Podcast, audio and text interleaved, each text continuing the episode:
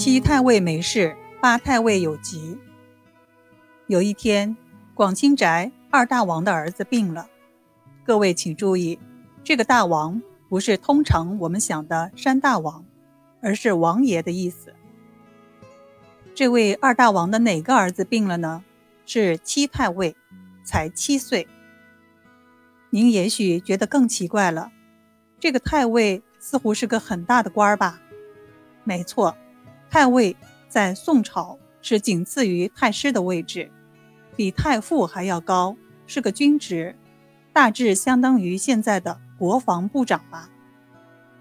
宋朝是一个很搞怪的朝代，他们的皇室似乎对于封官赐爵有特殊的爱好，皇家子弟一生下来就开始狂封官职，然后这一辈子里。在不断的加封，怎么说也得封他个十个八个的官职。皇家的孩子出生没多久，就会封个太尉的官职，所以会出现这样的情况：您到他们王府去串门，开门一看，屋里小板凳上坐了一排的国防部长，个个都流着鼻涕，穿着开裆裤呢。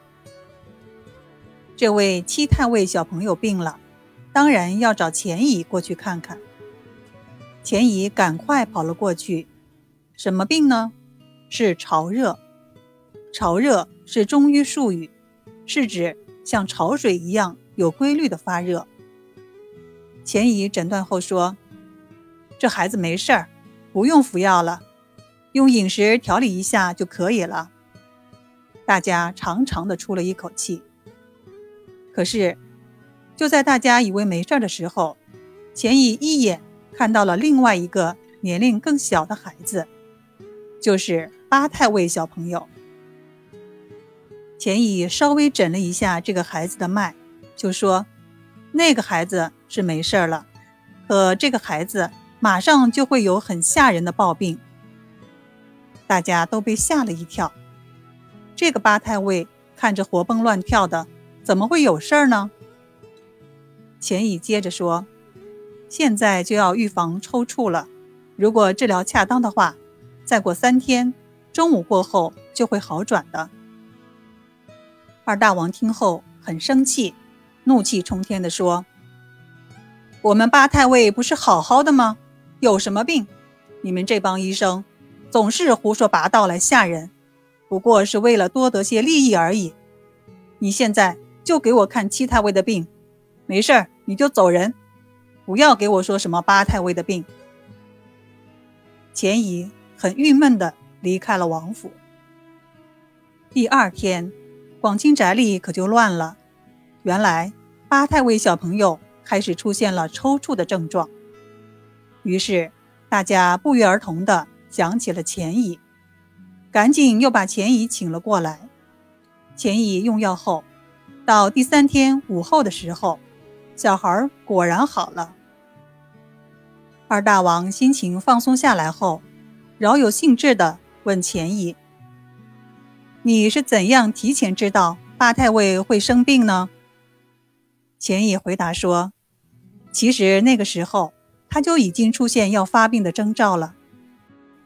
他当时脸上腮部红得厉害，说明是肝经受邪了。”而且目光微微发直，眼睛归肝经所主，所以这也是肝经受邪的征兆。